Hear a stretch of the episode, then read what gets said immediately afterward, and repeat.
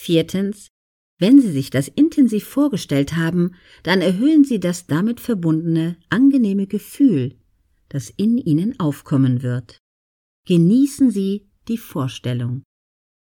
Dann atmen Sie tief ein, öffnen gegebenenfalls die Augen und beenden die Übung, indem Sie zum Beispiel fest in die Hände klatschen oder mit den Händen Ihr Herz berühren. Jetzt ist Ihr Fokus auf das Ziel ausgerichtet.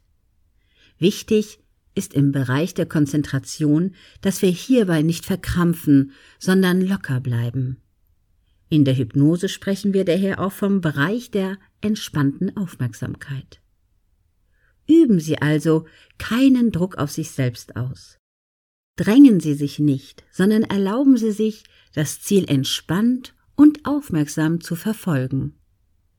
Denn jedes Drängen sorgt für Anspannung im Körper und diese Anspannung sorgt zwangsläufig für Stress. Genau den wollen wir ja vermeiden, denn er verwässert langfristig unseren Fokus und öffnet die Tür zur Manipulation durch andere.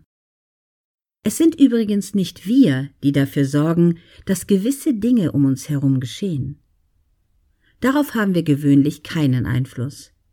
Das Einzige, was wir wirklich unter Kontrolle haben, sind unsere Aufmerksamkeit und Konzentration. Noch nicht einmal unsere Vorstellungskraft können wir maßgeblich kontrollieren.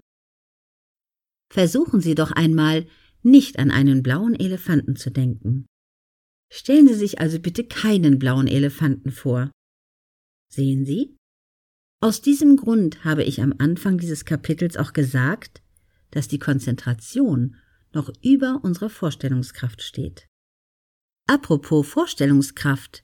Je angespannter wir sind, desto weniger Kontrolle haben wir über unsere Vorstellungskraft.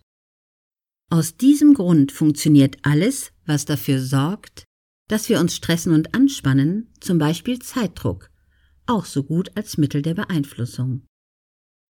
Eine sehr gute Möglichkeit, mehr Kontrolle über unsere Vorstellungskraft zu erlangen, besteht darin, körperlich zu entspannen und den Körper entspannt zu halten.